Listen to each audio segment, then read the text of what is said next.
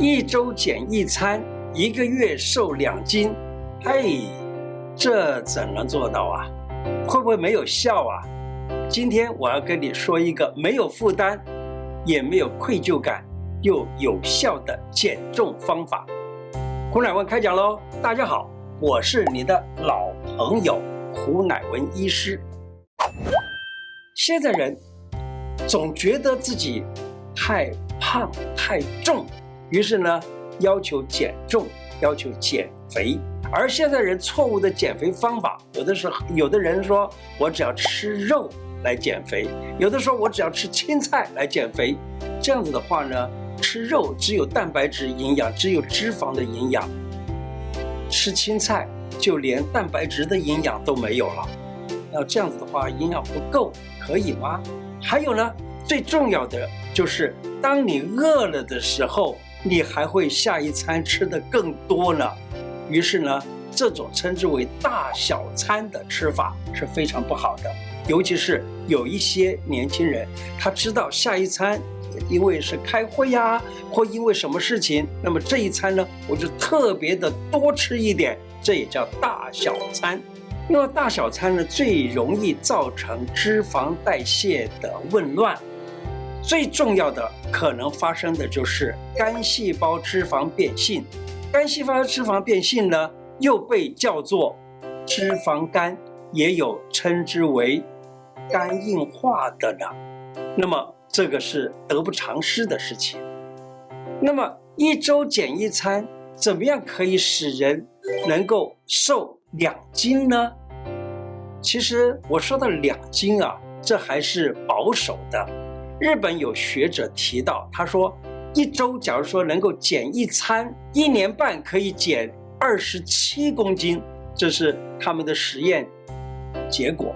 那么他说啊，是呃一一周啊减一餐，其他的每一餐呢都还是正常的吃，而这个减餐呢可能是讲的中餐晚餐啊。那么这一餐不吃的话，可能很多人会。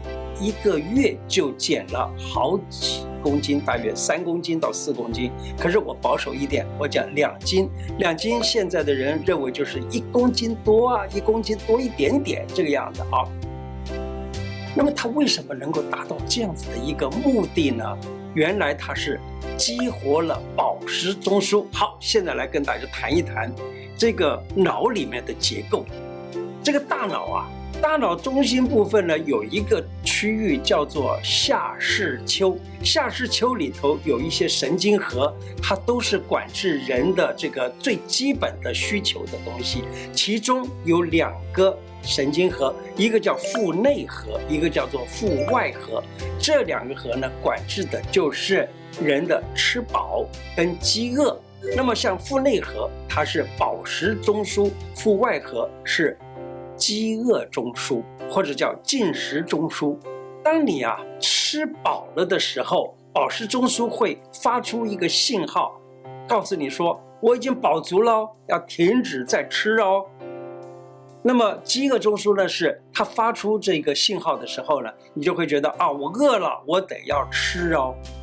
一个人假如他每天都不断的吃，尤其是有人认为啊，一个人。他假如在吃饱了的时候，他仍然觉得饥饿还要吃，或者是他看到别人吃东西，他也想忍不住也想要吃，还有呢，看到东西就想吃等等，这些人呢，他一定不会，一定不会瘦下来，一定会胖下去。那么一周，假如说能够忍一餐不吃，啊，例如说中餐啦，或晚餐啦。有一餐不吃，例如说我自己最方便的日子是星期四。星期四，假如说我晚餐不吃，那么这样子呢，一周就忍这一餐。在忍的时候啊，我们身上有一个非常奇特的一个机制，就是脂肪细胞它会分泌一种激素。这个激素啊，他说称之为称之为什么呢？称之为瘦激素，它会去。告诉饱食中枢，叫它发出信号。但是当你一直像刚才讲的，看到东西就想吃，任何时候都在吃。这个时候，这个受激素就没有办法让这个宝石中枢啊继续它自己本身原来有的功能，也就是说，它懒惰了，它不再不再发出信号了。假如你能够忍着一餐不吃呢，那一种饥饿感让这个瘦激素可以去刺激到了饱食中枢，结果饱食中枢。就能够发出信号，那么这个时候等于说激活了饱食中枢，让它告诉你现在已经太饱了。古时候的人，在中医记载的有很多的人，他们是太肥，于是呢就称这种人是身体太重，称之为身重，或者叫体重。或者叫做其他的很多的名字，那么在《黄帝内经》里头记载说，叫做王公大夫啊，王公大夫呢，他的身子骨比较弱，然后他的皮肌肤比较来的厚。那当然，这就有点像我们在这个电视、电影上面所看到的所谓的员外啦，或者是什么这一类的人啊。还有呢，张仲景也提到了一种人，他称之为尊容人，大概尊容人也就是这一类的。他说身子骨比较来的这个呃是瘦弱，而脂肪来的比较厚重。那么这种人他的血液循环不好，那么这种人呢，他就会。造成这个地方痛，那个地方痛，于是称这种病叫做血痹。血痹的病呢，那么我们中医古时候就要用这种呃个呃这种补啊补虚而利水或者活血化瘀的药物来治疗了。古时候。有很多人啊，对于妇科非常的这个呃研究非常的深入啊。例如有一本书叫做《父亲主》啊，《父亲主》的女科，也就是讲妇科。她在肥胖不孕这一篇里头特别提到，人呢之所以不能够怀孕，是因为脂肪太多。中医古时候的呃传呃说法讲，瘦人有火，肥人有痰，所以呢，这种肥胖的人就认为是。一定是肥啊，就是说一定是有痰了，啊，有痰我们怎么去治疗呢？有痰有一个基本的一个化痰处方，叫做二陈汤。二陈汤就是陈皮、半夏、茯苓、甘草，就这四味药。这四味药呢，最主要的就是能够祛湿化痰。例如，我们讲治咳嗽，也都是讲这个，并且还有一个穴道，称之为丰隆穴。丰隆穴是在外膝眼往下大约十寸到十一寸这个位置。那么这个穴呢，它也是所谓的祛痰重要的穴道，跟二陈汤有同样的作用。现在的人呢，用何首乌啊、山楂呀、决明子啊等等。都可以让人去掉脂肪，所以有的时候我们也利用何首乌、山楂、决明子这一类的来去掉人的所谓的内脏脂肪。很多人说内脏脂肪就是使得这个啊、这个肚皮啊变得肥厚的主要的原因，而且呢说这个也可以造成人所谓的血压太高啦，或者是呃嗯其他的很多的病情。好，再回到。父亲主女科，父亲主女科呢？他说，肥人有痰，其实讲它不只是肥的痰，而且最重要，他说内脏脂肪也多，所以他说叫胞内脂肪。胞胞就是什么？胞就是子宫的意思，子宫里头的脂肪太多，因此人就不容易怀孕。所以古人有遇到肥人的时候，就用刚才讲的所谓二陈汤来。去掉脂肪，以至于让她能够怀孕。那么，妇亲主还提了一个非常重要的处方。他说啊，人之所以肥，是因为湿而造成痰多。因为他人虚，所以这个水、这个痰都不容易化掉。因此呢，他提出一个简单的处方，就是补，补而利水，补而祛痰。